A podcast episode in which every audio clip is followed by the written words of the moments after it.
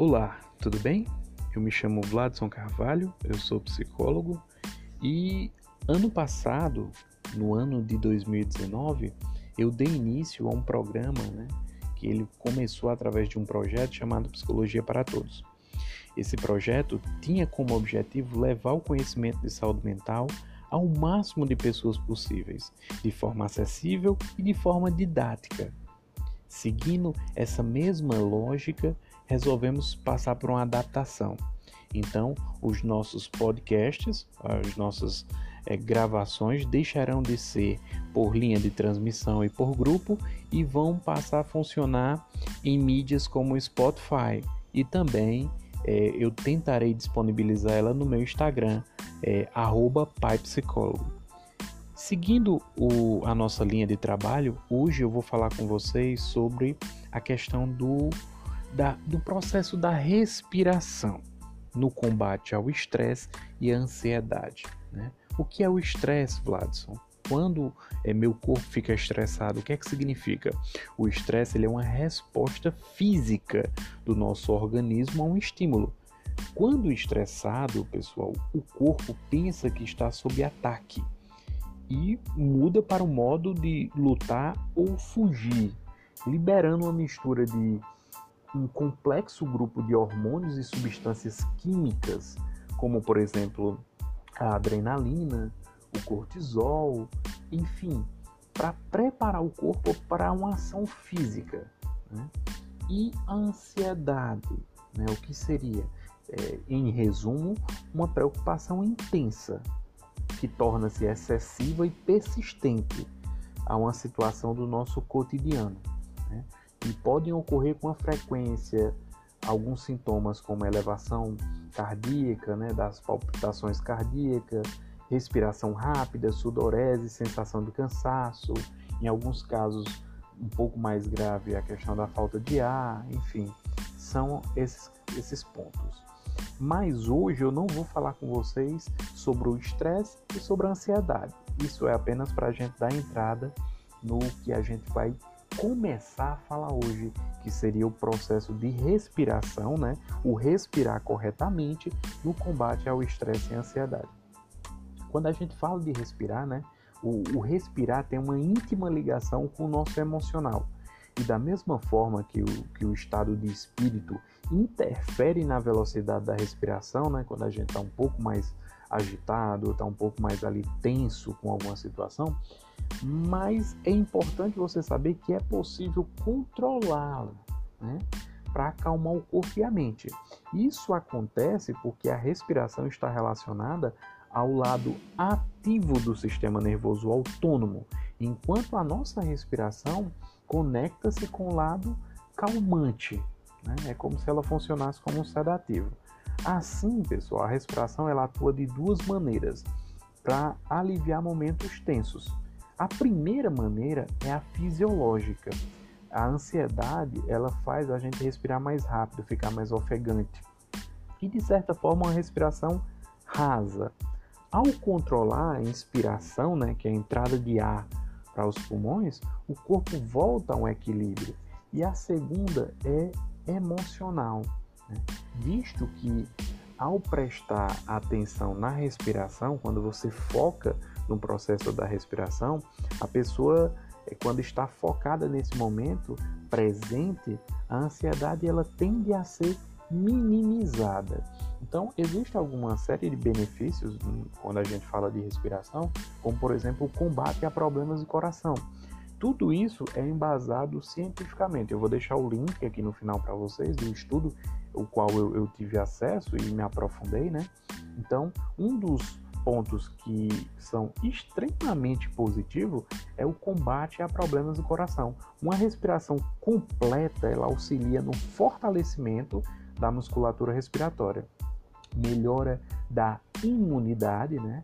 A relação entre a, uma respiração correta e a imunidade está totalmente interligada. Justamente, né?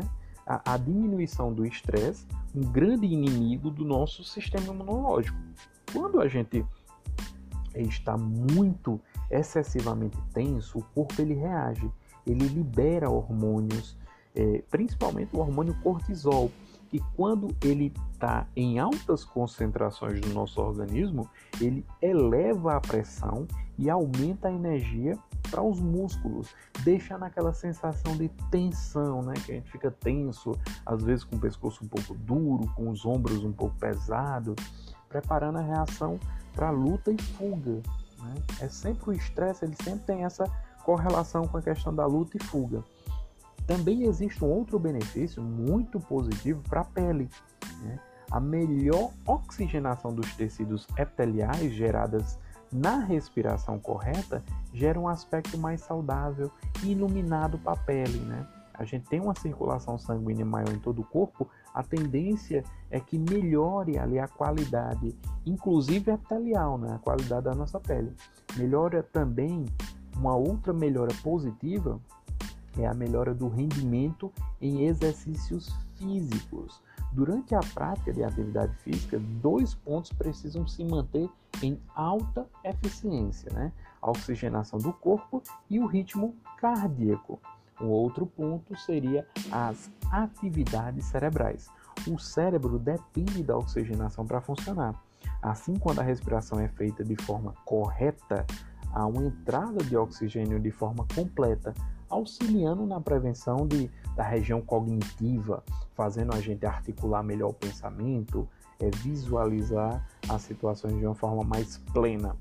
Então, pessoal, é, vamos tentar sempre maximizar o, o assunto, o tema, para que em um curto espaço de tempo você tenha um pouco mais de conhecimento de saúde mental e que você possa é, ser auxiliado de alguma forma com esse conteúdo. Então vamos estar mudando a nossa plataforma de distribuição por enquanto o Spotify, né? que é um, é um aplicativo do qual a gente upa os podcasts lá e outros meios de comunicações também. Eu vou estar, tá, antes de, de, encerrar os grupos e tudo, eu vou deixar esse espaço dos grupos e da linha de transmissão para estar tá mandando o link para que vocês ouçam, né? Tudo isso para facilitar e melhorar mais ainda o, o nosso contato, a, a, ampliação e a divulgação de temas voltados para a área de saúde mental. Eu agradeço a todos vocês, é, desejo muita paz e muita luz para que todos possam estar cada vez mais evoluindo, crescendo e trabalhando a sua mente para um mundo melhor, para uma convivência melhor nesse mundo.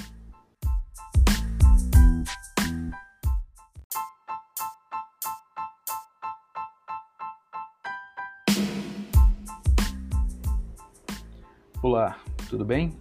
Eu me chamo Vladson Carvalho e estamos começando mais um debate, mais um podcast sobre saúde mental. E vamos falar hoje sobre alguns sentimentos que precisam ser gerenciado para manter a nossa saúde mental.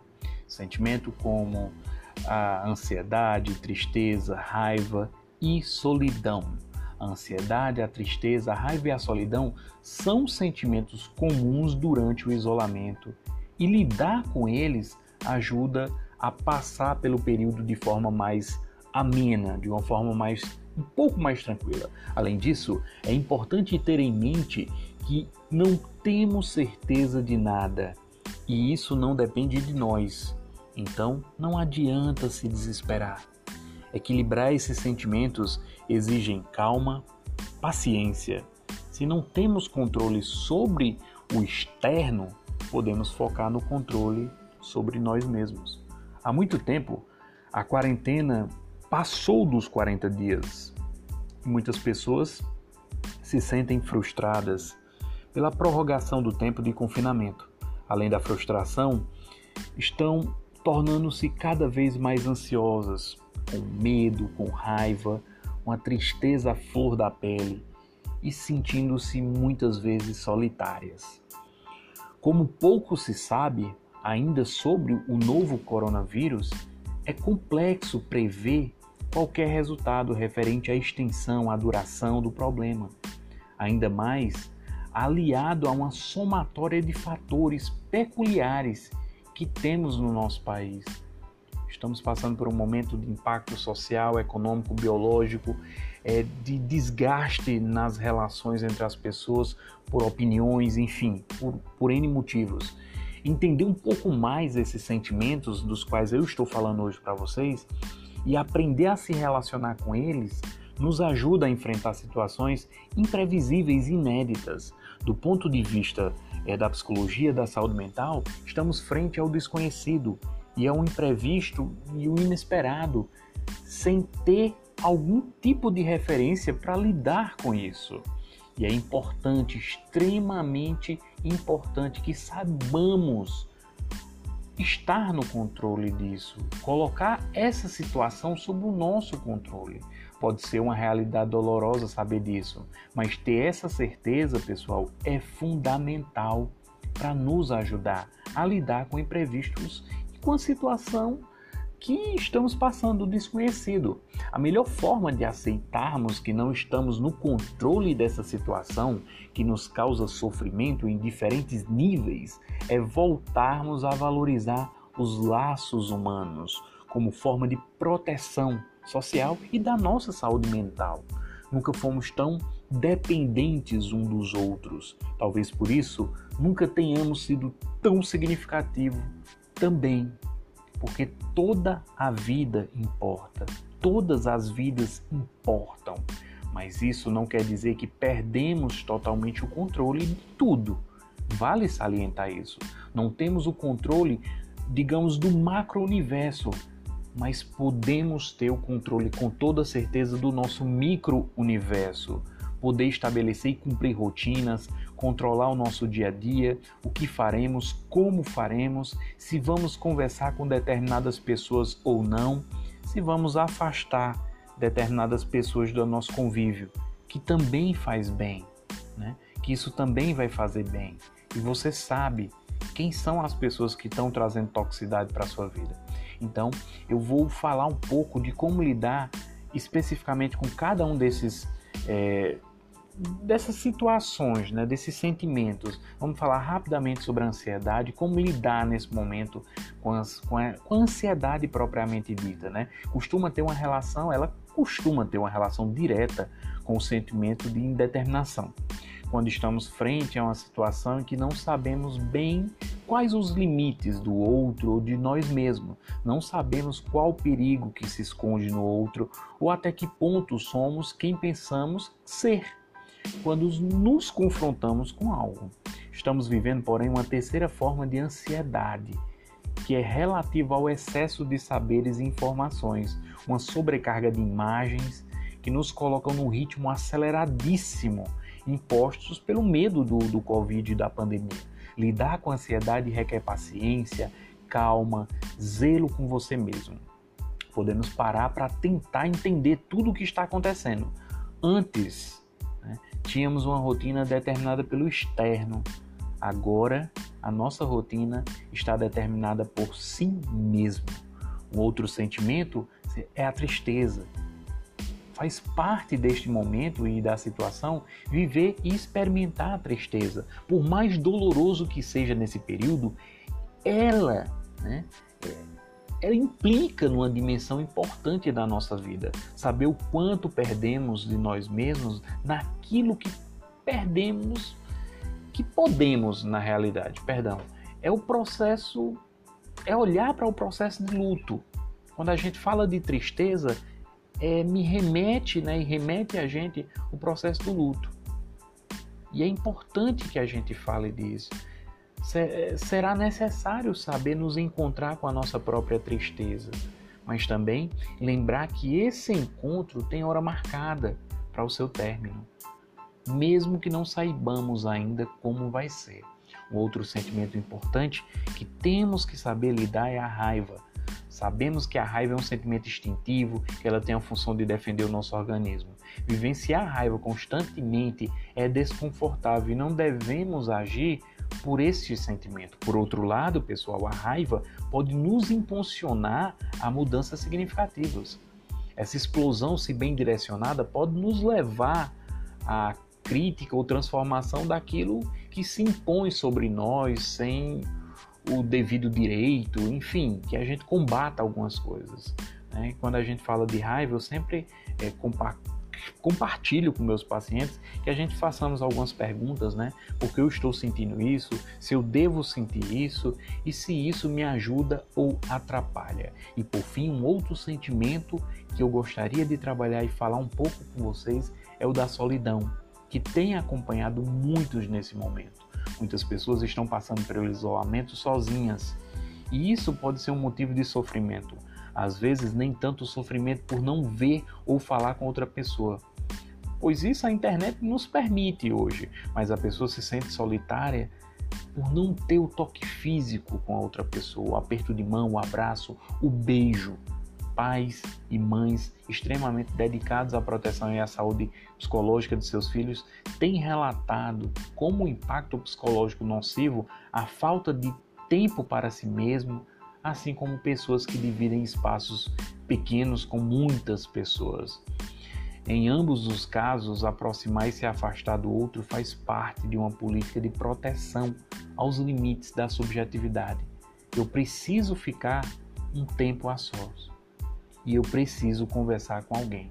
São dois apelos muito justos e que devem ser feitos e bem acolhidos em tempo de pandemia. Então, se você sente algum tipo de sentimento, você não está conseguindo lidar com isso, tente buscar um, algum tipo de apoio, tente buscar algum tipo de orientação. Existe um site chamado Mapa Saúde Mental. Se você colocar lá na, no Google, você vai encontrar. Lá tem atendimentos online em todo o Brasil. Você vai encontrar uma lista lá de locais que você pode ter acesso gratuitamente a atendimentos, a apoio psicológico diante dessa situação e das tuas angústias. Eu desejo a todos muita paz e muita luz e até o próximo momento de saúde mental, de discussão e debate sobre isso. Um abraço.